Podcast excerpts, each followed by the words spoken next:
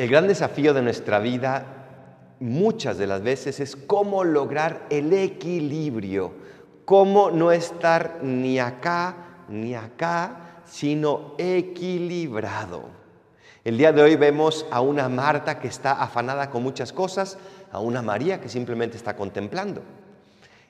El equilibrio no es fácil y seguramente a veces te ha pasado a ti también que entras a una iglesia y ves a una persona rezando fervorosísimamente frente al Santísimo, que parece que de verdad está viendo ahí a Jesús encarnado.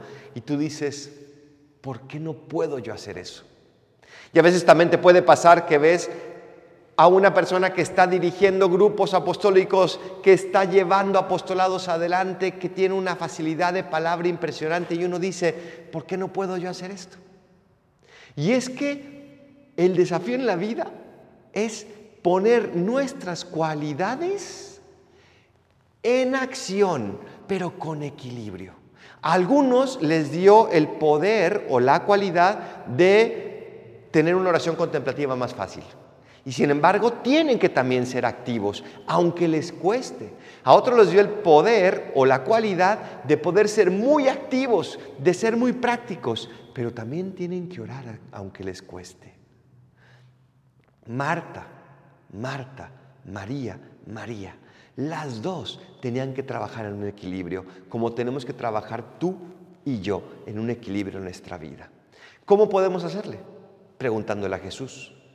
Jesús nos tiene que indicar cómo vivir con equilibrio en nuestra vida, porque solo Él nos conoce hasta la profundidad, solo Él sabe qué cualidades nos dio para ponerlas por obra y solo Él sabe lo que necesitamos para ofrecerle como sacrificio de lo que no nos resulta tan natural.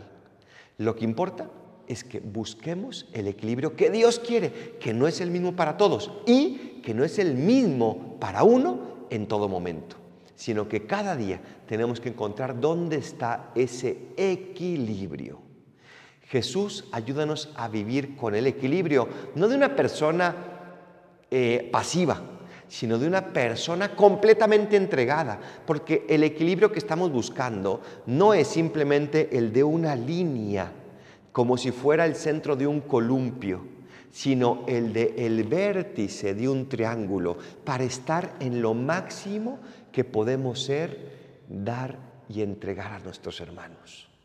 Ayúdanos, Jesús, a fin de cuentas, a vivir entregados con plenitud en cada momento de nuestra vida. Y si hoy toca rezar, hoy rezaré con plenitud. Y si hoy toca obrar, hoy obraré con plenitud.